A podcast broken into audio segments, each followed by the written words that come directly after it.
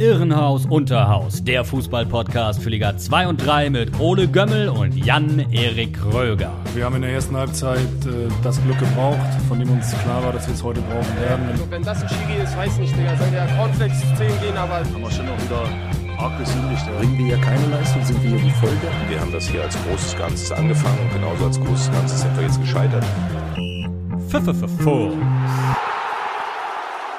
Liebe HörerInnen von Irrenhaus Unterhaus, wir sind's mal wieder. Dieses Mal auch äh, beide gleichzeitig. Ich bin wirklich froh, dass ich heute ihn wieder äh, bei mir habe und mit ihm virtuell verbunden bin. Mein Name ist Jan-Erik Kröger und äh, heute endlich wieder äh, mit mir verbunden ist der wunderbare Ole Jonathan Gömmel. Hallo Ole, wie geht's dir? Moin, ja, sehr gut. Äh, der, der aus dem Wald kam, ist zurück. Ich habe mir vorgestern noch mein, ähm, ja, so 30 Zentimeter Bart abgeschnitten, Ja. wieder sprechen gelernt und äh, genau, auch wieder gelernt, im Supermarkt einkaufen zu gehen und nicht nur mich von Beeren und Wild zu ernähren. Also es hat alles gut geklappt. Und ja, ich bin so ein bisschen in der Zivilisation wieder angekommen. Und es geht mir Wie gut. Tom Hanks in Castaway, so habe ich mir dich vorgestellt. Ja, richtig, so ähnlich war das auch. Äh, zum Glück hatte ich ja zwei, zwei Mitstreiter, die tatsächlich ein bisschen autoerfahrener waren als ich. Deswegen konnte ich mich da auch auf die, auf die Schultern von äh, ja, Finn und Jakob, Shoutout an dieser Stelle, verlassen. Weil ich muss ganz ehrlich sagen, ich bin irgendwie in meiner Kindheit oder so überhaupt nicht so ein, so ein Zelttyp gewesen oder, oder Outdoor-mäßig drauf. Deswegen war das so ein bisschen auch eine Premiere, aber es war trotzdem geil. Ich weiß nicht, warst du früher so ein Pfadfinder-mäßig äh, engagierter Mensch oder nicht? Es geht so. Ich war mal, äh, doch als Kind war ich mal so ein, zwei, dreimal auf so Zeltlagern. Äh, da habe ich dann auch mal äh, irgendwo gecampt in der Wildnis, aber das sind nur dunkle Erinnerungen, also ist schon lange her. Äh, ansonsten hielt sich das in Grenzen, ja. Ja, aber du gut. hast ja äh, deinen Abspe äh, Abstecher nach Mecklenburg-Vorpommern auch noch anderweitig genutzt, äh, wie man auch auf unserem Instagram-Account äh, nachverfolgen konnte, denn du hast ja, Ja. ein Fußballspiel auch äh, besucht äh, von deinem Herzensverein, der Hansa Kogge im Pokal gegen Heidenheim.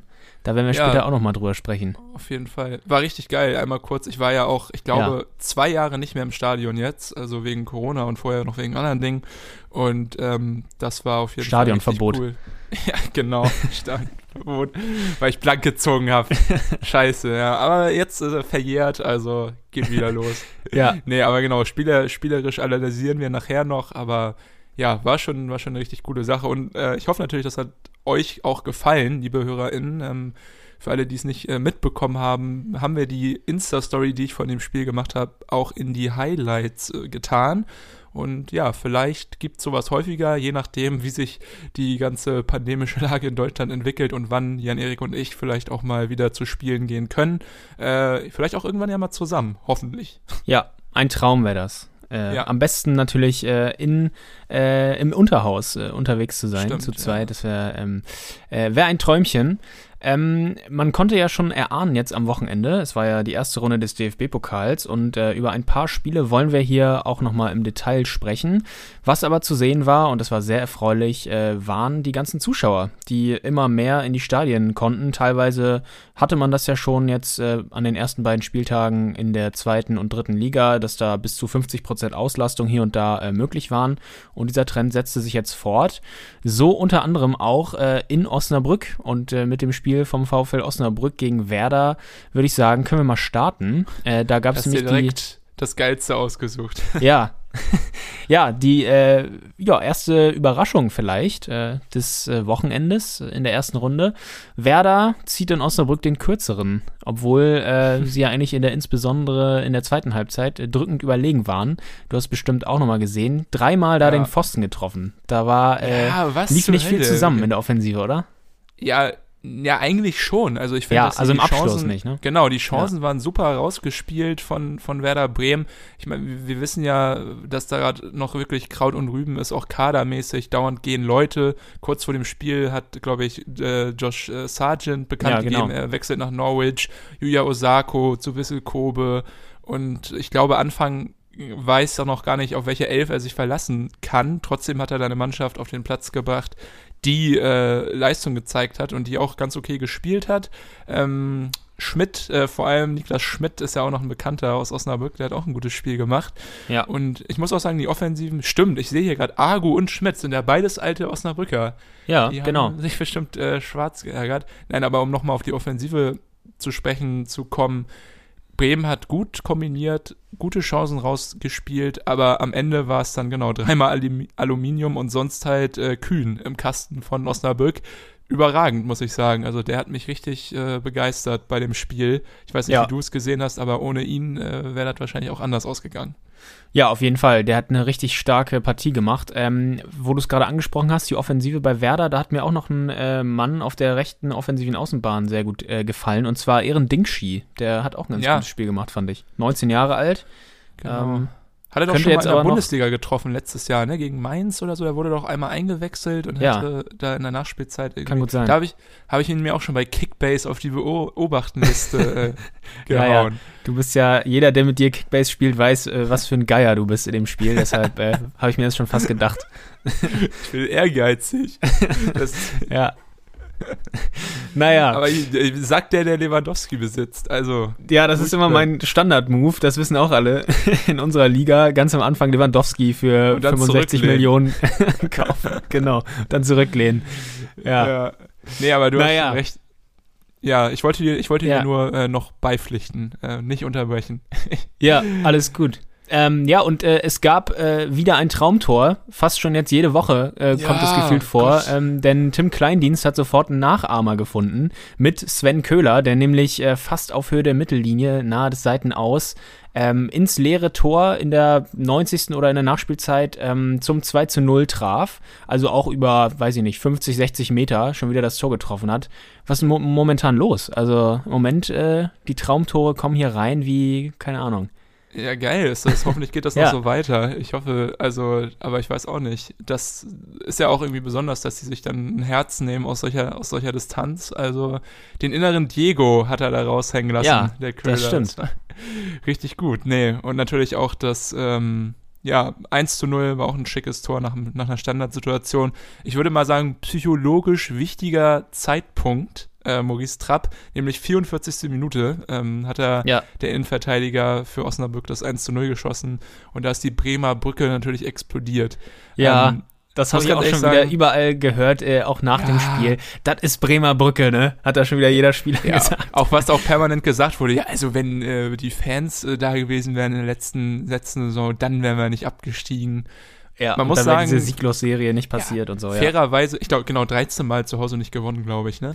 Ja, irgendwie Also, so. Sehr man lange, muss, ja. Man muss fairerweise sagen, klar, die Stimmung ist besonders und auch besonderer als in anderen Stadien, aber wir sind, glaube ich, schon lange so ein bisschen genervt davon, wie die Bremer Brücke immer abgekultet wird. Aber das äh, soll nichts gegen die Fans oder den Verein sein. Ähm, die machen geile Stimmung und ja, ist eher so irgendwie dieses Bild, was immer skizziert wird äh, in, den, in den Medien. Auch von uns Die natürlich Medien. manchmal. Die Aber Bösen. Ja. Ich meine, klar, dass, dass, dass da Hexenkessel war und ja, vielleicht Werder so ein bisschen übermannt wurde, aber man muss schon sagen, dem Spielverlauf nach war das nicht wirklich verdient. Nee. Also man kann stimmt. natürlich sagen, klar, Osnabrück war, war, hat die Chancen besser genutzt, aber Werder an einem normalen Tag äh, gewinnt Werder das. Ja, müssen sie ja, wie gesagt, auch durch die, durch die ganzen Chancen. Markus Anfang hat nach Spielschluss auch gesagt, sie müssen eigentlich in der zweiten Halbzeit mindestens vier Tore machen aus den Chancen. Und da kann man ihm ganz klar zustimmen. Also die Chancen waren ja, da und im Normalfall gewinnt Werder das auch. Also sie haben sich halt selber geschlagen, dann noch Bremer Brücke mit Zuschauern und äh, Osnabrück so halb stehend K.O. am Ende, hat sich da eingeigelt und ähm, gehofft, dass es reicht und es hat funktioniert und jetzt sind sie eine Runde weiter. So ist das. Ja, wurde die Bremer Brücke nicht zu einer Bridge over Troubled Water zu Werder Bremen. Aber trotzdem gab es geile, geile positive äh, Funken, muss ich sagen. Ich wollte einmal noch äh, Nikolai Rapp rausheben. Du hast Ja. eben schon gesagt, der hatte halt drei hundertprozentige Chancen. Ähm, zweimal Aluminium, einmal Kühn.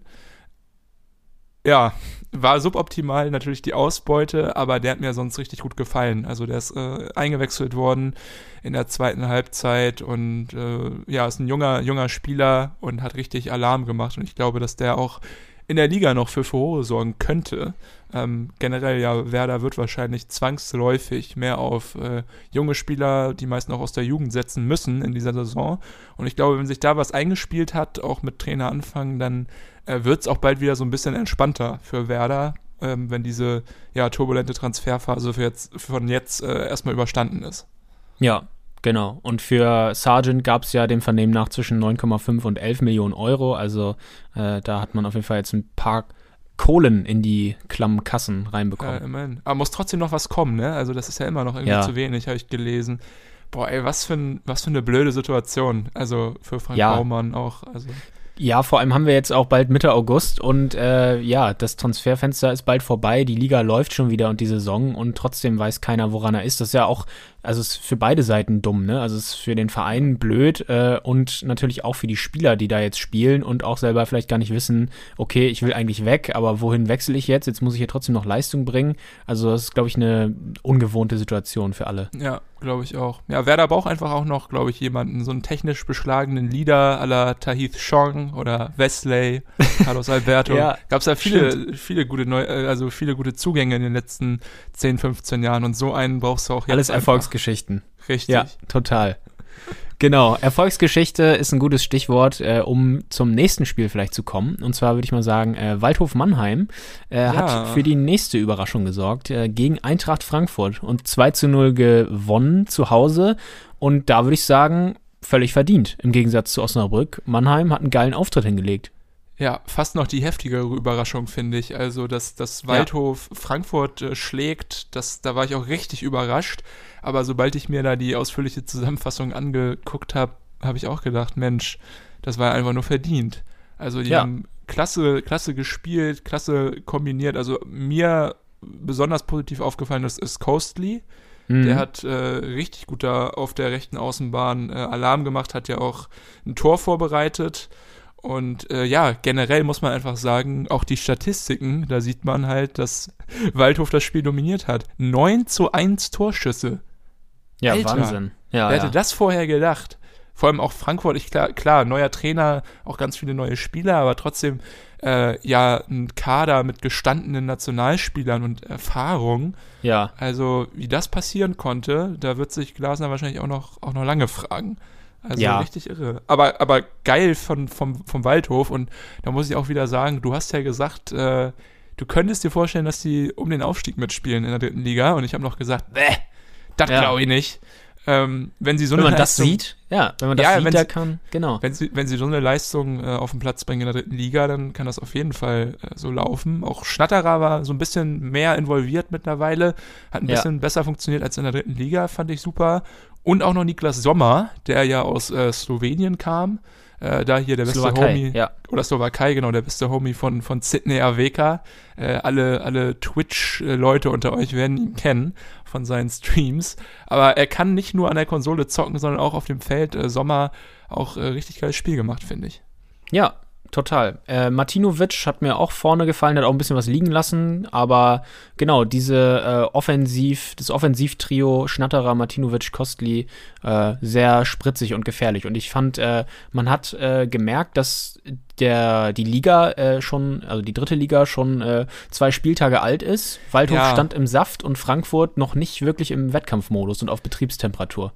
Das ist immer so die Frage, ne, inwieweit dieses eingespielt sein dann vielleicht auch ein Vorteil ist, einfach. Also ich Ja. erinnere mich in der Vorbereitung hatte auch äh, Wolfsburg das erste Testspiel gegen Hansa. Hansa hatte da vorher schon vier, fünf Testspiele, haben sie auch gewonnen. Also ich glaube, dass das tatsächlich manchmal die Unterlegenheit, die es vielleicht eigentlich auf spielerischer Seite gibt, so ein bisschen ausgleicht. Und dazu dann natürlich auch noch das Heimrecht für den Schwächeren. Das sind immer, glaube ich, Faktoren, die dann zusammenkommen und dann halt für solche, solche Überraschungen sorgen.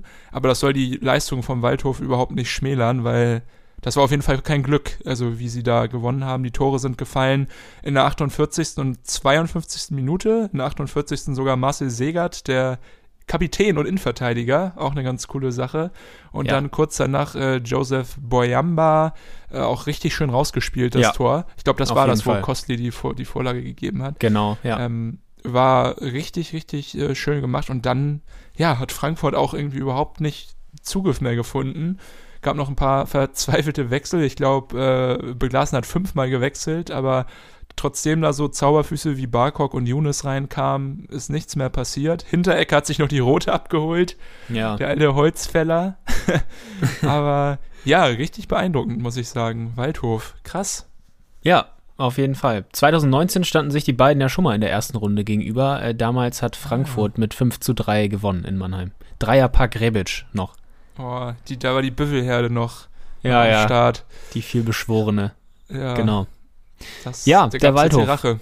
Ja, Genau. Ist doch sogar super nah beieinander, ne? Mannheim und Frankfurt, so 50, 60 Kilometer irgendwie. Ja, die äh. Fanlager sind ja auch miteinander befreundet. Deshalb war die Stimmung auch sehr positiv, ähm, wie ich vernommen habe. Also die Stimmung auch äh, in der Zusammenfassung, die ich mir gegeben habe, äh, ja, war gut. Äh, Atmosphäre laut, ähm, war auch wieder schön zu sehen. Ich glaube, das natürlich äh, hat auch mal wieder das Übrige dazu getan, dass Mannheim da ähm, so geil performt hat. Auf jeden Fall.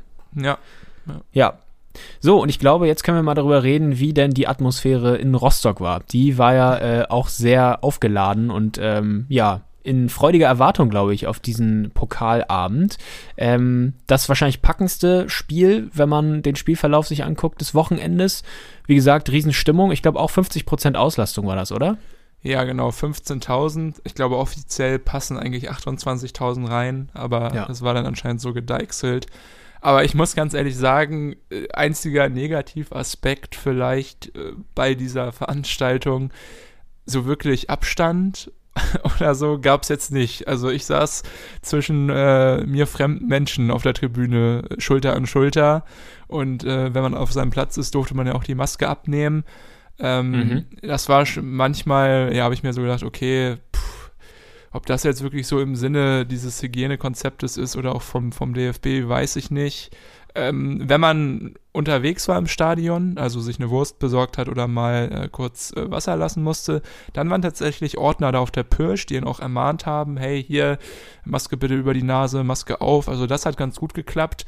Aber dieses äh, Konzept äh, mit, den, mit den Sitzplätzen, das hat sich mir nicht recht erschlossen. Also neben mir war alles voll, hinter mir war dann mal eine Reihe frei, also gefühlt.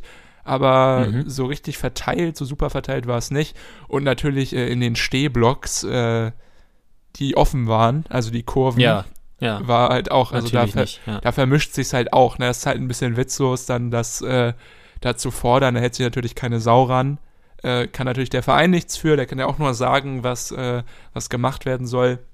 Aber das war halt so ein bisschen, was mir zumindest aufgefallen ist. Aber Hm. der Wie Spielverlauf. lief das mit dem Testen ab? Also Genau, musste das man ich- äh, am Stadion direkt getestet werden oder Hätte- konnte man auch äh, zu Hause oder woanders? Ja, genau, das habe ich in der Insta-Story schon erzählt. Das hätte man am Stadion machen können. Also es waren extra Mhm. Testzentren äh, dort eröffnet für den Sonntag, also für den, für den, für den Spieltag. Da hätte man sich bis 16.30 Uhr testen können. Um 18.30 Uhr war ja Anstoß. Oder genau, man bringt halt selber einen Test mit, der nicht älter als 24 Stunden ist. Und das habe ich so gemacht. War ich noch abends vorher im Ostseepark Sievershagen. äh, habe ich da testen lassen und genau, hatte dann den Wisch dabei und äh, genau, der wurde auch kontrolliert, auch recht gewissenhaft, das muss ich äh, sagen. Wurde geschaut, da steht ja auch dann Uhrzeit und Datum drauf und genau, dann bin ich, bin ich reingekommen ins, ins schöne Rund. Ja. Und äh, ja, das Spiel hat natürlich dafür gesorgt, dass die Stimmung, die ja eh schon immer ganz geil ist bei Hansa-Spielen, um mal tief zu stapeln, noch krasser wurde. Also das war wirklich Wahnsinn. Ich habe ja schon, äh, ja, ich glaube, ich war die letzten vier Jahre mit beim DS, D- jetzt beim DFB-Pokal. Dreimal gab es Stuttgart, äh, einmal positiv ist es ausgegangen. Das war auch super krass. Damals äh, Stuttgart geschlagen, aber ich muss fast sagen, dass es dieses Mal noch heftiger war von der von der Stimmung, weil die Brisanz, die der Spielverlauf äh, bot, einfach einfach heftiger war. Ich weiß nicht, genau, du hast wahrscheinlich die Zusammenfassung dir auch angeschaut. Ähm, Ja. Ist das so rübergekommen oder Ja, doch. so erleben, wenn man, wenn man, wenn man auch da war? Also auf diese Art, wie du es erlebt hast, äh, habe ich es hundertprozentig nicht erlebt. Aber es war schon zu erahnen, dass die, dass die Stimmung da schon äh, sehr geladen war und wie gesagt, äh, positive Atmosphäre. Aber es gab ja erstmal den Tiefschlag äh, durch den Rückstand da, Ja. durch Mainka. Wie, äh, ja, war das da die, die kalte Dusche für dich? Dachtest du da schon, äh, das Ja. war's? Oder? Das war ich generell, das war in der 25. Minute, hat Heidenheim die Anfangsphase, würde ich sagen, offensiv dominiert. Also da waren sie zwingender, hatten die besten, besseren Kombinationen, waren da auch schon mal gefährlich vorm Tor und dann super ärgerlich nach einem Standardtor zu kassieren. Das war ganz äh, clever gemacht von Tim Kleindienst. Hat da die Verteidiger auf sich gezogen, weil alle dachten, okay, Ecke kommt auf den besten Stürmer. Ja, und dann kommt äh, Mainka da äh, ran mit seinem Körper und kann äh, ohne Probleme den Ball ins äh, Netz befördern. Da habe ich schon gedacht, okay, das ist jetzt richtig blöd. Ähm, irgendwie läuft es auch noch nicht so für Hansa, da muss irgendwie was passieren. Aber ja, das äh, steigerte sich dann einfach ähm, in der zweiten Halbzeit. Also die erste Halbzeit war nicht so dolle von Hansa. Da gab es auch noch eine große Chance für, für Heidenheim. Also es hätte da auch schon 2-0 stehen können und dann läuft das Spiel natürlich anders. Aber ja, Rosbach. Da, wo Rosbach äh, blockt. Richtig, genau, ja. das meine ich. Also da war auch schon ähm, Holland in Not, würde ich sagen. Ja, aber es war eine Welt, äh, eine Weltgrätsche da. Ja, von ja, Ross, Rosbach ist auch immer so zwischen gut und böse. Ne? Ich glaube, er ist auch nicht mehr der schnellste, aber Stellungsspiel ist ganz geil, muss ich ganz ehrlich sagen. Also er dreht sich wie ein Traktor und hat auch die Geschwindigkeit, aber sein Stellungsspiel ist echt äh, wie von den Großen. Also deswegen ja. hat auch einen guten Job gemacht, aber genau dann in der 57. Minute wurde, wurden die Fans so ein bisschen erlöst. Auch in Form von, von Patrick Meinker. Das war so halbes Tor von Rosbach, der hat da den Pfosten und, und, und Kevin Müller so halb angeköpft und dann kommt der Ball einfach, springt blöd zurück auf den Fuß von Meinker, steht es 1 zu 1. Eigentor. Und äh, ja, dann ist Hansa immer so ein bisschen besser geworden. Es war eigentlich ein offenes Spiel dann. Chancen auf beiden Seiten war richtig äh, cool anzuschauen, aber natürlich dadurch, dass auch Heidenheim häufiger nochmal vor dem Tor von Hansa war, ein bisschen nervenaufreibend. Und ja. äh, so ging es dann auch in die Verlängerung. Es war äh, total ärgerlich, weil, wie gesagt, ich hatte leider kein Internet und konnte deswegen nicht live aus dem Stadion bloggen. Aber ja, da wurde auch nochmal die Hymne gesungen, als es dann wieder losging. Also es war wirklich äh, sehr, sehr schöne Atmosphäre. Und die Nationalhymne in Rostock. Richtig. So Aus dem Nordblock. Nee, okay, das wissen wahrscheinlich auch alle der, der, der HörerInnen, dass es da verschiedenste Strömungen gibt, äh, die ja. mir auch nicht alle unbedingt gefallen. Aber nein, es war die, es war die äh, Hymne von Hansa und das hat auch äh, der Mannschaft nochmal so einen kleinen Kick gegeben oder die zweite Luft, denn äh, kurz nach Anpfiff der ersten Hälfte der Verlängerung hat der gute Calogero Rizzuto in der 94. Minute ein Tor gemacht. Und, und, das Tor äh, muss ich mal ganz kurz einhaken. Das sah so aus wie, äh, wenn du bei FIFA auf Legende spielst und äh, der, die, die Konsole irgendwann sagt, so, jetzt mache ich das Tor und trifft erst den Pfosten und dann ja. nochmal rein, wo du einfach nicht reagieren kannst, schnell genug. Äh, daran hat mich das auf jeden Fall erinnert. Also mit aller Macht wurde da äh, versucht, das Tor zu erzielen. Erfolgreich. Ja, das stimmt. Aber Kevin Schumacher hat ja den ersten Schuss abgegeben und äh, ja. nicht vergessen, das ist ja der Junge, der aus äh, Havelse kam, der noch nie Profifußball gespielt hat, sondern vierte Liga und der, als der eingewechselt wurde, hat er ein richtig, richtig gutes Spiel gemacht. Er kam für Mamba, hat dann da die rechte Seite übernommen und äh, beackert und äh, linke Seite, sorry. Und da hat er richtig äh, gut ausgesehen und hat auch äh, Alarm gemacht, ist ein fixer Typ und dem hätte ich das Tor eigentlich gegönnt. So hat's Rizzuto, äh, Rizzuto gemacht, war auch geil. Und äh, ja, dann ging es halt so ein bisschen los, dass Hansa so ein bisschen äh, defensiver geworden ist. Und das äh, hat sich leider gerecht. 108. Minute Stefan Schimmer, auch eine alte Irrenhaus-Legende, noch von Unterhaching äh, bekannt.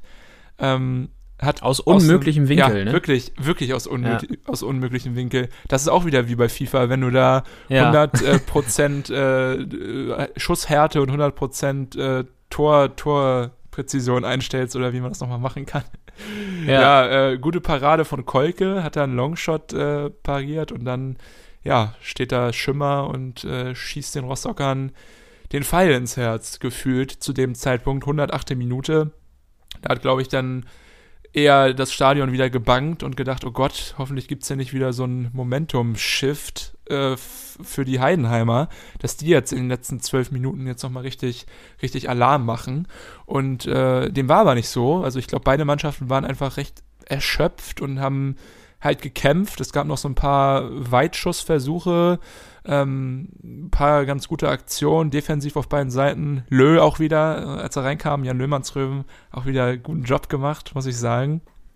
Hat mich natürlich besonders gefreut. Aber dann äh, in der 119. Minute der goldene Pass von Julian Riedel. Der hat übrigens gestern, glaube ich, oder heute Geburtstag gehabt. Also kurz vor seinem Geburtstag macht er sich das schönste Geschenk. Eine richtig geile Vorlage, äh, Pedri-Style, auf den Kopf von Richie Ah, ja. Munsi. Und äh, ja, dann ist natürlich das Stadion äh, explodiert. Da gab's echt kein Halten mehr. Äh, richtig geil, natürlich so zu gewinnen. Kurz vorm Elfmeterschießen äh, da einfach noch das Tor zu machen. Ich glaube, das kannst du dir vorstellen. Ja. Äh, einfach irre Scenes, absolute Scenes. Und ja, da lagen sich dann auch äh, alle in den Armen natürlich. Und richtig coole Sache. Ja, bin gespannt, und das wer- erste Mal mitkommt, seit ja. 2009 in der zweiten Runde jetzt, Hansa, glaube ich. Nee, nicht ganz. Einmal hatten sie ja gegen Stuttgart gewonnen. Also Ach ja, stimmt. das erste Mal seit neu- 2019, glaube ich. Ah, Aber ja, davor okay. war es auf jeden Fall super lange her. Da gab es ja auch nochmal eine ganz, ganz böse Zeit, wo Hansa nicht mal im DFB-Pokal gespielt hat, weil sie da den Landespokal gegen Neustrelitz oder Schöneberg oder so verloren haben. Aber ähm, ja, jetzt äh, eine Runde weiter und äh, auch irgendwie sportlich äh, wettbewerbsfähig, habe ich das Gefühl gehabt.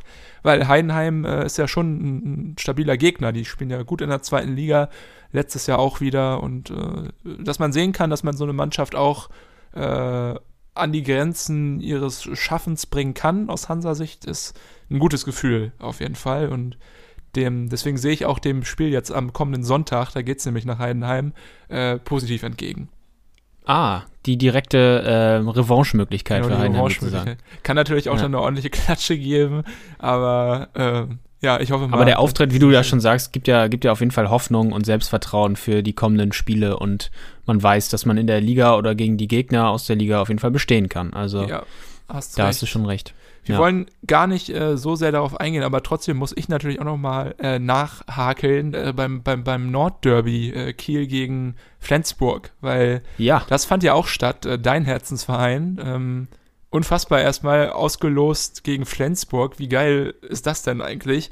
Wir haben es ja zusammen erlebt. Wir saßen da in einem österreichischen Lokal und haben die DFB-Pokal-Auslosung geschaut und da ja, ist Jan-Erik Kröger ähm, äh, aufgestanden und hat rumgebrüllt, als das passiert ist. Zumindest Ja. ist es so in meiner Erinnerung. Ja, ja, also äh, es ist schon sehr äh, sonderbar gewesen, dass sich äh, diese beiden Vereine in der ersten Runde da wieder treffen. Normalerweise kannte man dieses Duell ja äh, aus dem Schleswig-Holstein-Pokal, Landespokal. Äh, vor nicht allzu langer Zeit stand man sich da regelmäßig, meist im Finale gegenüber. Ja. Äh, ich kann mich da an so ein äh, unendliches Elfmeterschießen erinnern. Ich glaube 2014. Ähm, das ging sehr lange, das Elfmeterschießen, und äh, hat dann Kiel am Ende glücklicherweise gewonnen. Aber dass sowas äh, im DFB-Pokal äh, mal diese Partie äh, auf dem Papier steht, äh, hätte ich auch nicht gedacht, ja. Und äh, so klar, wie man dachte, äh, dass die Rollen verteilt sind, äh, waren sie dann am Ende dort doch gar nicht, weil nämlich Flensburg äh, ziemlich gut dagegen gehalten hat gegen Kiel. Also in der in den 90 Minuten äh, stand es 0 zu 0, es ging dann in die Verlängerung. Äh, Flensburg hielt den Laden dicht, setzte immer wieder Nadelstiche nach vorne und Kiel, muss man sagen, in der regulären Spielzeit harmlos, äh, ideenlos. Äh, klar, Flensburg äh, stand sehr kompakt und so weiter, aber eigentlich musst du natürlich als, äh, als guter Zweitligist mit guten, technisch ausgestatteten Spielern da ähm, ja, schon die Dominanz eigentlich an den Tag bringen. Ist nicht so geschehen und dann äh, ging es, wie gesagt, mit 0 zu 0 in die Verlängerung. In der Verlängerung sind dann dafür aber sechs Tore gefallen. Äh, Ja, auch nicht äh, alltäglich, dass sowas passiert. Und wir hatten vorher so ein bisschen drüber geflaxt, weil ich glaube, ein Tag vorher oder zwei Tage vorher wurde bekannt gegeben, dass Patrick Herrmann, der Rechtsverteidiger äh, von äh, Darmstadt 98 zu Weiche Flensburg wechselt. Und ähm, ja, der geneigte Irrenhaushörer oder der geneigte ähm, äh, Interessierte äh, von Holstein Kiel, der weiß, dass er lange dort gespielt hat, äh, über 180 Spiele äh, für Kiel gemacht hat, auch Publikumsliebling da war und Fußballgott genannt wurde. Also sehr, sehr beliebt dort war in Kiel und jetzt eben sein Debüt ausgerechnet gegen äh, Holstein dann ähm, geben durfte und dann auch noch zweimal getroffen hat als, Re als fuck? Rechtsverteidiger. Ja. Richtig äh, unfassbar, vor allem Was weil er nie ein gedacht? Tor gemacht hat. Er hat für Kiel hat er nie ein Tor gemacht und da trifft er zweimal im ersten Spiel. Unfassbar. Das eine Tor ja auch noch eine richtige Traumbude. Ja, Ähm, ja. Ja, also da Ich glaube, er konnte es selber gar nicht fassen. Das hat man ja auch irgendwie Ja. beim, Jubel, beim Jubel gesehen. Es- Ja. Also da sah man auf jeden Fall, dass er, dass er nicht oft äh, das Tor trifft. Ja. Und äh, ja, eine irre Geschichte. Aber am Ende bitter aus Flensburger Sicht, dass es dann natürlich nicht gereicht hat fürs Weiterkommen. Ähm, ja, Wir haben ihm- 4-2 dann doch noch den Kopf Wir aus haben der Schlinge. äh, Patrick Herrmann ein Meme sogar extra gewidmet, äh, dank, also aufgrund dieser geilen Performance. Und er hat sogar geliked. Ja, Hammer, das freut mich sehr. Das ja. pusht unser, unser Selbstwertgefühl immer ganz nach oben, wenn die Profis das liken. Hatten wir auch schon mit äh, Ronny König. Also richtig geil. Geiles Gefühl Ja. einfach. Auf jeden Fall. Ja, aber krass, irgendwie Ja. noch mal kurz auf Kiel, ähm, um auf Kiel sprechen zu, zu kommen. Das ist ja echt ein suboptimaler Saisonstart bis jetzt. Ne? Also Liga äh, super gebraucht und jetzt auch DFB-Pokal nicht wirklich überzeugt. Äh, wo sind da die größten, die größten Baustellen? Was, was meinst du? Boah, ja, ist schwer zu sagen. Also ähm, eigentlich die Taktik äh, hat sich ja bewährt. Äh, so wie ich das jetzt bisher äh, sehen konnte, lässt Ole Werner oder versucht er zumindest äh, natürlich den ähnlichen Erfolgsfußball aus der letzten Saison spielen zu lassen. Nur wichtige Stützen sind natürlich weg. Also wissen wir, Janni Serra ist nicht mehr da, Jesung Lee ist nicht mehr da.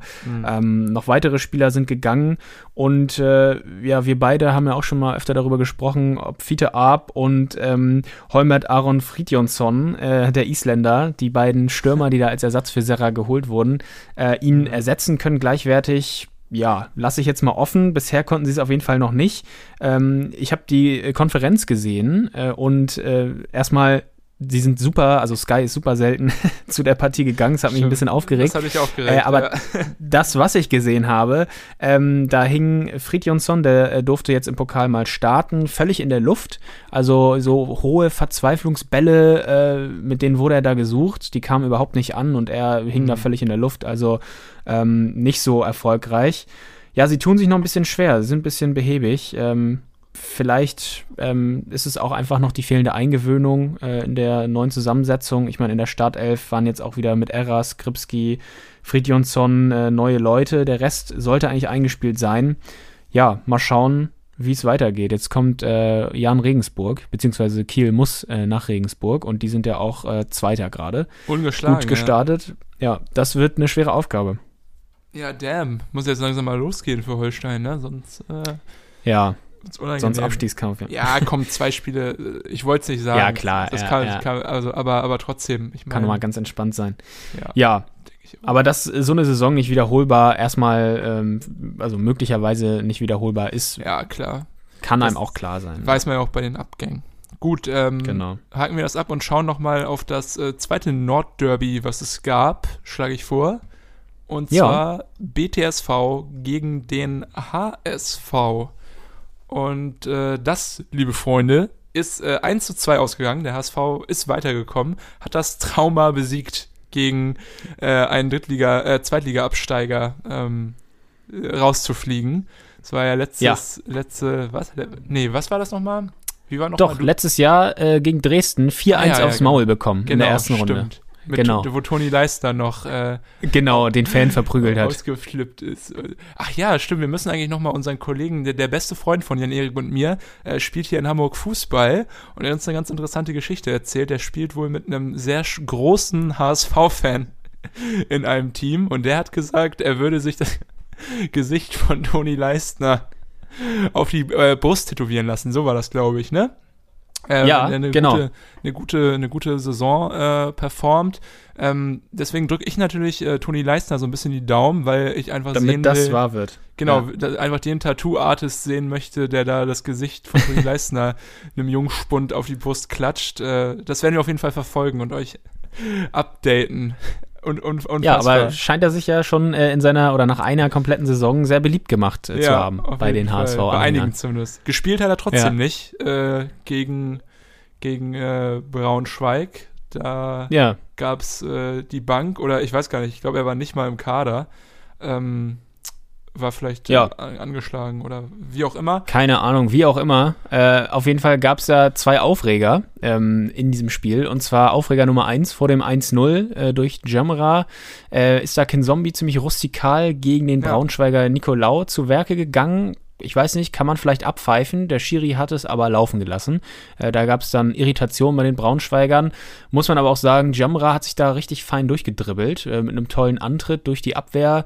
Hat dann noch mit einer äh, Finte den Torhüter äh, von Braunschweig, Fasic, da äh, um, äh, ja, umkurvt und dann eingeschoben. Um die Parade gebracht. Ja, Genau. was, was für ein Solo. Krass. Ja, das war, sah gut aus.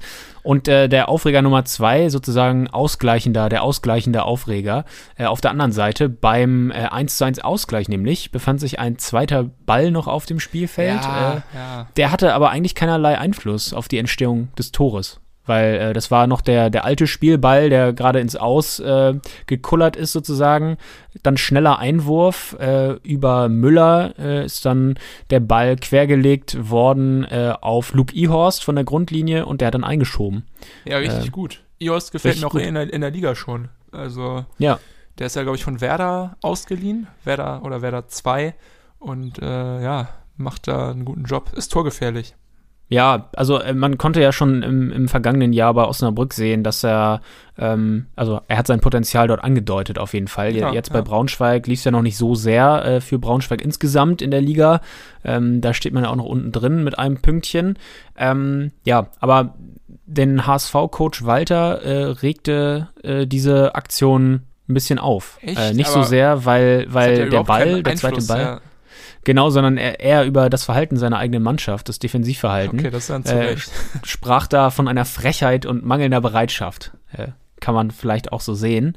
Ja, aber er hat sich da, ähm, hat sich da sehr drüber echauffiert. Äh, am Ende sollte dann ja doch noch alles gut werden aus HSV-Sicht, denn Glatzel hat dann in Abstauerposition noch das 2-1 erzielt. Der Pokalexperte Glatzel, Genau. damals schon gegen Bayern dreimal genetzt, jetzt auch wieder.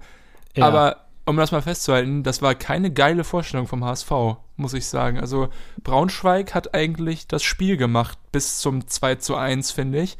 Haben gut äh, Chancen raus, rausgespielt und äh, so ein bisschen für mich, äh, ja, auch äh, Übergewicht äh, gehabt. Also dann in der zweiten Halbzeit zumindest. Also mehr mal äh, versucht zu schießen, auch wenn davon nicht viel aufs Tor ging. Und der HSV war so ein bisschen von der Rolle, finde ich. Ja, ja, also der HSV auf jeden Fall nicht so dominant, wie man ihn vielleicht erwartet hätte.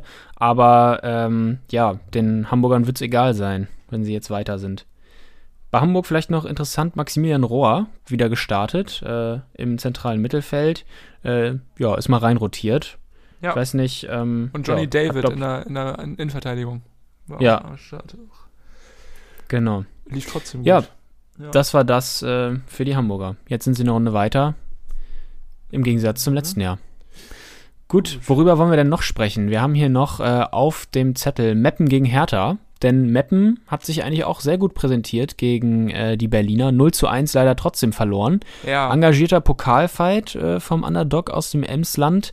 Äh, gab zwei gute Chancen. Ähm, schon in der ersten Halbzeit, glaube ich, äh, durch den Innenverteidiger Lars Brüning. Das waren äh, jeweils zwei Kopfbälle. ja. Äh, zuerst hat er da ziemlich unbedrängt äh, drüber geköpft und bei seiner zweiten Chance erst die Latte angeköpft Mhm. und dann wird der Ball geklärt, indem der Fuß von einem Berliner Abwehrspieler da ganz verdächtig nah an seinem Kopf war, gab Ja. aber trotzdem keinen Elfmeter. Das, das fand Ähm, ich eine Frechheit. Das war Niklas Stark. Ich, ich glaube wirklich, mit VAR hätte es da den Elfmeter gegeben. Ja. Bin, ich, bin, ich, bin ich ehrlich, weil ich habe mir auch häufiger die Zeitlupe nochmal angeschaut und äh, fand schon, dass es eindeutig äh, gefährlich, gefährliches Spiel war. Aber ja, ärgerlich für, für Meppen, vor allem weil sie, weil sie so, so gut gespielt haben.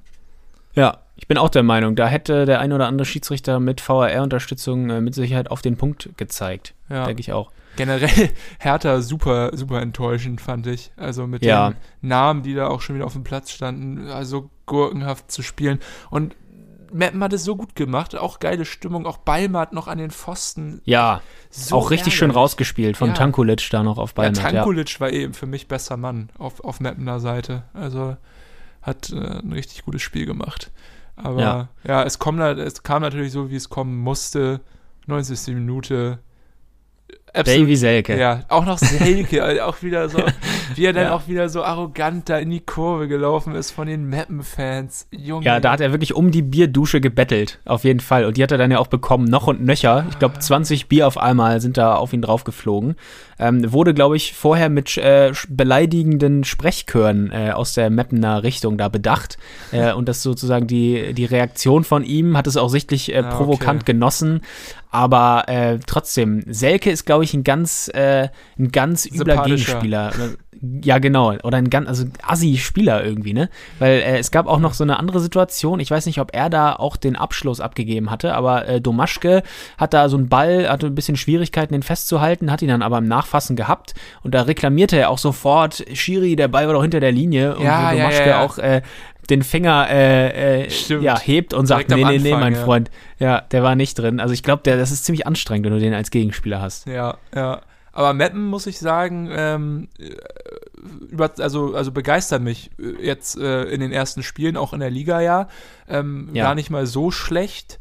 Und da habe ich doch äh, Schlimmeres erwartet. Also finde ich, finde ich cool, was äh, Rico Schmidt da formt aus dem, aus dem Team. Und ja, auch, dass die Jungs sich da weiterhin irgendwie den Allerwertesten aufreißen und jedes Mal. aufs Genau, der Einsatz ist da. Ja, wie gesagt, vielleicht diese Underdog-Rolle ist nicht immer, nicht immer ähm, niederschmetternd. Also, und das ist einfach super ärgerlich. Also, ich hätte es auch härter gegönnt. Weißt du, die ganzen Windhorst-Millionen und den ganzen Toabo da drumherum und Bobic mit seinen neuen Moves da und kauft irgendwelche teuren Leute wieder ein. Hier Jovetic und äh, ja, den gönnt man auch einfach mal, dass sie vielleicht mal auf die Nase fallen. Aber gegen Meppen hat es nicht sollen sein, dann eventuell ja in der, in der zweiten Runde. Ja.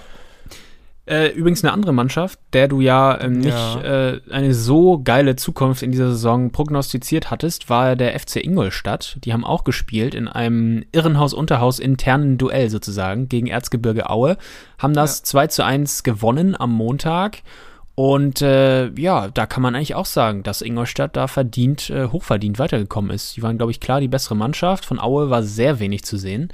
Am auffälligsten bei den Schanzern meiner Meinung nach Eckhard Ayensa. Häufig mal durch äh, hohe Schläge da in Szene gesetzt worden. Auch äh, das 0, äh, das 1-0 durch äh, Bilbia in der sechsten Minute schon sehr früh äh, auf so eine Weise vorbereitet, hoch angespielt worden äh, und dann angenommen, quergelegt äh, und dann war das Ding drin. Der Abschluss von Bilbia ziemlich verkackt noch. so im äh, Fallen mehr schlecht als recht äh, reingerutscht, den Ball. Ähm, ja, und auch danach war Ingolstadt weiter Herr im eigenen Haus. Erst nach einer halben Stunde kam Aue mal zu einer guten Doppelchance. Erst Ciaric, der da an Buntic im FCI-Tor gescheitert ist, und dann Ben Zulinski mit einem Nachschuss. Ja, dann traf Eckhard Ayensa nochmal die Latte.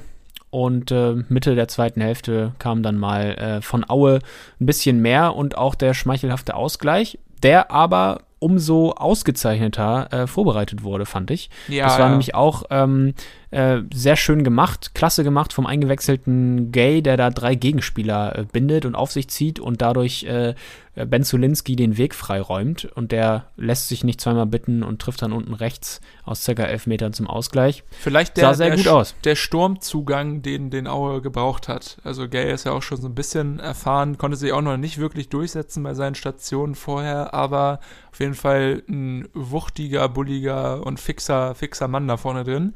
Ich glaube, der kann in der Liga dafür sorgen, dass Aue vielleicht bald mal wieder ein paar Tore schießt, weil die ersten Spiele von Aue waren ja beides Nullnummern. Deswegen, Ja, äh, genau. wenigstens haben sie gezeigt in dem Spiel, dass sie, dass sie noch Tore schießen können. Aber du hast es ja eben schon äh, vorweggenommen. Hat nicht gereicht, das eine Tor. In der 79. Minute Fatih Kaya für Ingolstadt. Ich glaube, er war da gerade zwei Minuten auf dem Platz und Ja. hat das Ding reingemacht. Äh, richtig, richtig schönes Tor. Auch noch vorbereitet von Rico Preisinger, der mit ihm eingewechselt wurde. Also, ach nee, ich glaube, ein Fuß war noch dazwischen, glaube ich, von, von Bibia. Aber äh, trotzdem, beide auf jeden Fall daran beteiligt. Und ich wollte eh noch mal eine Lanze brechen für äh, Roberto Petzold. Ähm, ich habe mich ja häufig aufgeregt über Oral letztes Jahr. Ja, über den stimmt. Ingolstädter Trainer. Und das ist so ein bisschen wie der Wechsel von, von äh, Donald Trump auf Joe Biden. Also der, Guter der, Vergleich. Der, der ja, unsympathische Stänkerer äh, weicht und es kommt einer, ein Sympath, der irgendwie frischen Wind reinbringt und äh, ja, irgendwie neue Ziele verfolgt und äh, Petzold einfach ein richtig cooler Typ, finde ich, auch in den, in den Interviews und auch wie er sich da mitgefreut hat mit der Mannschaft beim, beim ähm, 2 zu 1, äh, muss ich sagen, äh, hat mich auch tatsächlich ein bisschen, bisschen mitgefreut, ein bisschen äh, gerührt. Äh, es, es ist eine coole Sache, vor allem weil es auch in der Liga noch nicht so super läuft für die Schanzer. Ähm, Ja. da wenigstens meine Prognose noch, noch zutreffend. Aber Ja, äh, Da wollte ich auch gleich nochmal äh, drauf hinaus. Äh, Gerne, Ja, ja. Aber Gaga, peinlich Podcaster, vergleicht äh, Thomas Oral mit Donald Trump. Das steht morgen in der Bunten. Ja. Okay, ähm, was ich noch sagen wollte, genau, nämlich Thema Kader von Ingolstadt. Ähm, da hattest du äh, ja gesagt, dass du da schwarz siehst. Äh, jetzt sind noch zwei Spieler gekommen, seitdem wir darüber gesprochen haben, nämlich Ja. Nassim Bujelab von Schalke und Dennis Linsmeier, immerhin ein sehr erfahrener Spieler von Sandhausen, 250 Spiele in der zweiten Bundesliga verpflichtet. Ähm, beruhigen diese Transfers dein Gefühl, dass Ingolstadt hochkant wieder aus der Liga fliegt? Also Bujelab hat ja leider keinen Einsatz gehabt, äh, jetzt auch Ja, gegen, gegen Aue, aber stimmt. von der Anlage her ist, also finde ich ihn klasse. Ich habe ihn bei Schalke ein paar Mal gesehen, äh, letzte Saison und äh, glaube, dass der auf jeden Fall was drauf hat, so technisch beschlagen, so ein bisschen wie, wie Eamon Barcock von Frankfurt, glaube ich, äh, kann sowohl zentral als auch auf dem Flügel. Also der wird das Spiel beleben, wenn er sich integrieren kann in die, in die Mannschaft. Und äh, Linzmeier, ein bisschen Erfahrung, äh, schadet auch nicht. Ähm, ist auf jeden Fall schon eine Verbesserung, die so ein bisschen, so ein bisschen Beruhigung bei mir schafft bezüglich äh, Ingolstadt. Aber eigentlich müsste trotzdem noch mal jemand kommen, gerade für die Verteidigung, würde ich sagen, äh, kann noch einer kommen.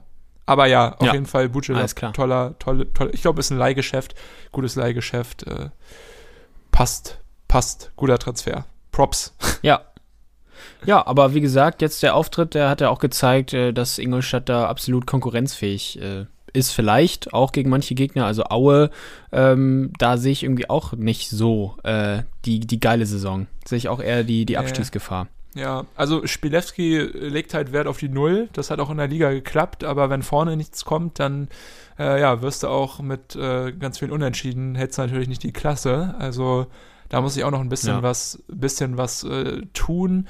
Finde ich aber ganz gut eigentlich diese, diese defensive Spielidee. Also passt momentan zu dem, was Aue halt spielermaterialmäßig anzubieten hat, passt diese Taktik. Und ich glaube, dass Spilewski ähm, auch noch so ein paar Ideen im Köcher hat, wenn vielleicht äh, genau die Stürmer, die neuen, sich ein bisschen eingespielt haben oder äh, wenn noch jemand kommt. Ja. Ich finde, äh, dieser Spilewski ist eh äh, eine interessante Personalie. Können wir vielleicht nochmal äh, in einer anderen Folge uns mal genauer anschauen, Sollten äh, wir was auf der da mit Aue irgendwie anstellt. Ja. Er ist ja äh, Bella, belarussischer äh, Nationalität, Ja, der junge Mann. 33 Ja. Jahre erst alt. genau, hatten wir auch in, Ja. der, in, der, in der Vorschau schon erzählt. Äh, Genau. Schon Meister geworden mit äh, Kairat Almaty in Kasachstan. Also äh, schon einiges erlebt auf seine jungen Jahre. Aber ich glaube auch, dass der ähm, eigentlich ein Top-Mann ist. Aber ja, lass uns auf jeden Fall in einer der kommenden Folgen darüber reden. Äh, mal schauen, wie es läuft für Aue am kommenden Spieltag. Wir können ja noch mal so einen kleinen Ausblick wagen. Da geht es nämlich direkt am Freitag, äh, Topspiel gegen Schalke. Und äh, das ja. ist natürlich eine harte Nuss. Mal schauen, wie das da ausgeht. Was vielleicht sonst noch interessant ist, in Liga 2 Kiel gegen Regensburg. Ähm, zu Hause wäre gut mal zu punkten. Ich glaube, da Kiel doch zu Hause? vielleicht ist, ja, steht hier zumindest so. Ah ja, okay, ja, dann wird es ja auch stimmen. Ja, dann war ich falsch vorhin. Okay. Okay. Und natürlich, wo wir äh, drauf warten, parallel zu Schalke Aue, äh, HSV Pauli. Stadtderby. Oh ja, ja. Am Müller-Tor, schon am dritten Spieltag, äh, wird auch eine richtig spannende Sache. Ähm, du bist ja leider arbeiten da zu, die, zu der Zeit wahrscheinlich. Ja. Deswegen Ja, muss ich es mir bitter. auch noch äh, alleine geben oder meine Freundin zwingen, äh, sich für 90 Minuten äh, so zu verstellen, dass sie mir vorgaukeln kann, sich für Fußball zu interessieren.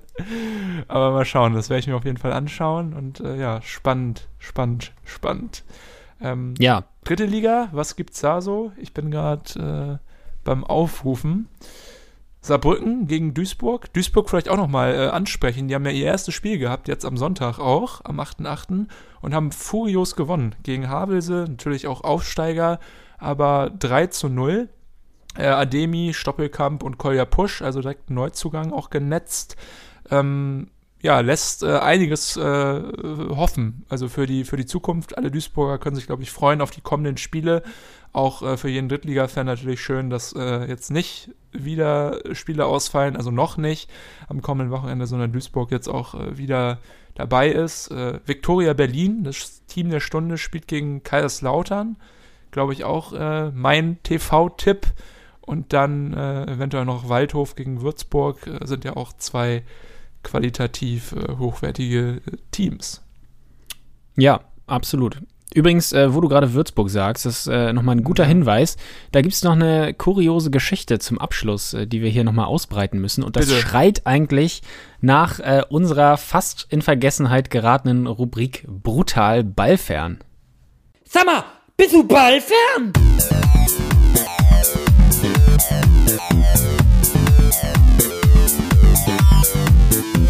Mensch, Mensch, Mensch. Ja, stimmt. Und zwar Genau. Die äh, Kickers, die haben ja ihr Pokalspiel verdient äh, äh verloren mit äh, 0 zu 1 gegen Freiburg. Unter der Woche gab es für Würzburgs äh, Stürmer Salju Sané vor dem Amtsgericht in Würzburg aber äh, noch einen anderen wichtigen Termin. Da musste er nämlich vorstellig werden und äh, sich verantworten für eine Aktion, die schon ein bisschen zurückliegt, wegen äh, Beleidigung und eines tätlichen Angriffs auf zwei äh, Polizeibeamtinnen. Und zwar gehen wir da mal äh, ein Jahr zurück zum 5.7.2020. Da sind die Würzburger Kickers gerade aufgestiegen in die zweite Bundesliga und äh, die Spieler haben da ausgelassen gefeiert unter der alten Mainbrücke in der Würzburger Innenstadt. 20 Spieler waren das wohl. Äh, die haben da gefeiert mit lauter Musik, äh, ohne Corona-Abstände und ohne Masken. Und genau das beanstandete dann auch die örtliche Polizei, die das äh, auf einer Streife, ähm, auf einer nächtlichen äh, gesehen hatte und darauf aufmerksam wurde. Dann wurden die Herrschaften äh, freundlich darauf hingewiesen, ähm, bitte die Musik ein bisschen leiser zu machen und sich an die geltenden Corona-Richtlinien zu halten. Zwei Stunden später kam dann die gleiche Streife wieder vorbei und äh, nichts hatte sich verändert. Und so hat man dann die Meute dazu gebeten, sich doch bitte aufzulösen. Und äh, auch das passierte dann nicht ähm, und äh, die Polizeibeamten äh, mussten dann ein bisschen warten. Einzelne unter Alkoholeinfluss stehende Spieler äh, sollen dann ein bisschen aggressiv geworden sein. unter anderem auch Salio Sané. Und der hat sich dann äh, oh, vor dem Beamten aufgebaut und ähm, ja, erstmal ein bisschen rumgepöbelt, die Kollegin oh. ähm, aufs Übelste beleidigt und äh, jetzt kommt es. Äh, danach hat er den äh, männlichen Beamten in die Brust gezwickt und äh, die Mainpost sprach äh, von einem, Achtung, sogenannten Nippeldreher. Das, das haben die so geschrieben. Ein sogenannter Nippeldreher wurde verteilt und der kam äh, Salio Sané jetzt teuer zu stehen, denn er muss 15.000 Euro Strafe zahlen. Das ist äh, auch, glaube ich, für ihn eine Hausnummer.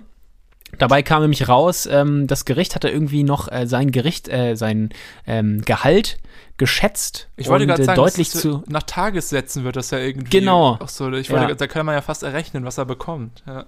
Ja, und dabei kam wohl irgendwie, äh, er hatte angedeutet, dass er so um die 4000 Euro netto verdienen würde. Und daraus äh, setzt sich dann diese Strafe zusammen. Ist eigentlich Krass. relativ niedrig, oder? Also, für ja, ist klar, für, für, für, den, für, den, für den normalen Average Joe ist natürlich, ist es schon ordentlich ja, was. Aber ich finde auch, ja. also für jemanden, wo man so denkt, so ja, Profifußballer, ähm, krass, ja, ist nicht so, nicht so, nicht so viel. Stimmt. Ja. Ich meine, klar, wer weiß, wie viel Prämien und sonst was es noch gibt, aber ähm, ja, geile Geschichte. Ja, deshalb, ja, auch ihm werden diese 15.000 Euro äh, wehtun, denke ich mal. Deshalb, ja. Ja, die Geschichte, ähm, ja, irre. Und äh, er kann sich wohl an nicht mehr so viel erinnern, hat das aber zugegeben und eingesehen. ähm, ja, aber äh, kuriose Geschichte. Mal, da, mal sehen, wann der Fall. das nächste Mal auf dem Platz steht. aber ja, er hat äh, an dem Montag, äh, am selben Tag, äh, hat er abends noch wieder in der Startelf gestanden gegen den SC Verl. Und äh, das war dann die zweite persönliche Niederlage oh. für ihn an diesem Tag, denn auch da hat er 0 zu 1 verloren. Oh Gott. Ein gebrauchter Tag für Sané. Du ja. hast gerade hier Butai Ballfern angehauen und eigentlich müssen wir noch mal ganz kurz erwähnen, äh, eigentlich das Highlight des DFB-Pokals. Also ja, wer weiß, wie es ausgeht, aber für mich äh, die absolute Facepalm, der Facepalm-Moment. Marc von Bommel äh, gegen Ach ja. mit dem Ja. VfL Wolfsburg ist er neuer Trainer vom VfL Wolfsburg. Die haben gekickt gegen Preußen Münster. ja, auch ein altes und äh, gern gesehenes Mitglied des Irrenhauses, Ex-Mitglied, spielen ja jetzt gerade in der Regio das zweite Jahr. Und äh, ja, da hat äh, Münster auch lange richtig gut mitgehalten äh, gegen die Wölfe. Und äh, ja, Marc von Bommel hat sich gesagt, ähm, wechsel, wechsel ich einfach mal ein bisschen durch und hat dann anscheinend nicht mitgezählt oder irgendwie gedacht, dass man noch sechsmal wechseln darf ähm, und hat sechsmal gewechselt. Obwohl man nur fünfmal Ja. wechseln darf. Das ist niemand, Medi eingewechselt. Genau, es ist niemandem aufgefallen. Äh, weder den Schiedsrichter noch den äh, Verantwortlichen vom VfL Wolfsburg, erst nachträglich. Und ja, jetzt hat äh, Peter Niemeyer, der bei Münster die sportlichen Geschicke in der Hand hat, äh, gesagt, äh, Münster klagt. Und äh, ja, ich bin gespannt, was da rauskommt, aber wahrscheinlich Ja, gute Aussichten. am grünen Tisch. Äh, ja, der Fehler ist offensichtlich. Ich denke mal auch, dass man sich da nicht äh, ein, Nachholspiel gefallen lassen muss von Münsteraner Seite, sondern dann einfach sagen kann, ja, das war halt der entscheidende Vorteil, warum Wolfsburg das hier geholt hat. Und äh, dagegen klagen wir. Und ich denke mal, dass es da nicht so viele Meinungen gibt. Und dann vielleicht Münster eine Runde weiter. Wäre auch eine coole Sache. Ja, kurios auf jeden Fall. Und äh, vor allem auch kurios, äh, ich hatte gelesen, dass sich die Wolfsburger da sogar noch erkundigt hätten beim vierten Offiziellen, ob das möglich wäre. Und die Schiedsrichter haben das ja auch äh, geschehen lassen. Also normalerweise hätten ja auch die Schiedsrichter schon eingreifen können und sagen, nee, nee, sie haben hier schon fünfmal gewechselt, das geht nicht. Ah, okay. Ähm, das könnte vielleicht ein bisschen strafmildernd sich auswirken für Wolfsburg. Deshalb ähm, muss man wirklich mal gucken, wie das da jetzt ausgeht. Aber an und für sich, äh, ja, sind das schon gute Voraussetzungen da für Münster, glaube ich, am grünen Tisch weiterzukommen. So oder so eine dumme Aktion und äh, ein absolut beschissener Start für Marc van Bommel, der ja eh schon schlecht war. Der hat alle Ja. fünf Testspiele mit Wolfsburg verloren. Ja, läuft. Ja. Ich glaube, eh, Wolfsburg Und das vielleicht jetzt auch noch. wird's schwer haben, Der- auch dieses Jahr. Der Flop, meinst du? ja. Ja. aber das ist. Vielleicht äh, ja dann nächstes Jahr im Irrenhaus Stimmt. auch. Ich wollte gerade sagen, das ist Content für einen äh, anderen Podcast. Genau. Für unsere Jungs bei Absolut. Fumps und Grätsch, die jetzt auch wieder äh, aus der Sommerpause zurückgekehrt sind. Also auch gerne da reinhören, wenn ihr nicht gerade Irrenhaus Unterhaus hört. Gut. Ja, Ich würde sagen, wir haben's. Äh, ist jetzt auch schon fast wieder ein Stündchen rum. Haben uns den DFB-Pokal zur Brust genommen. zum Nippel drehen. ganz genau. Und äh, genau, waren wieder ein paar Überraschungen dabei, was natürlich äh, wunderbar ist. Aber ich weiß gar nicht, wann ist die Auslosung für die kommende Runde? Wahrscheinlich erst wieder, wenn die, Die- die, Bayern gespielt haben, ne?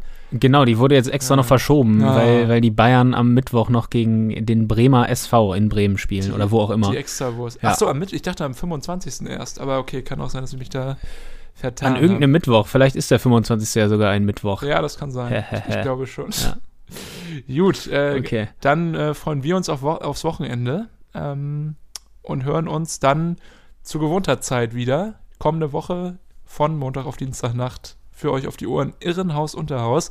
Der Fumps-Podcast für Liga 2 und 3. Ich verabschiede mich, äh, liebe HörerInnen, und gebe die letzten Worte verantwortungsvoll in die Hände von Kurt Hagen Krömer. Ja, vielen Dank.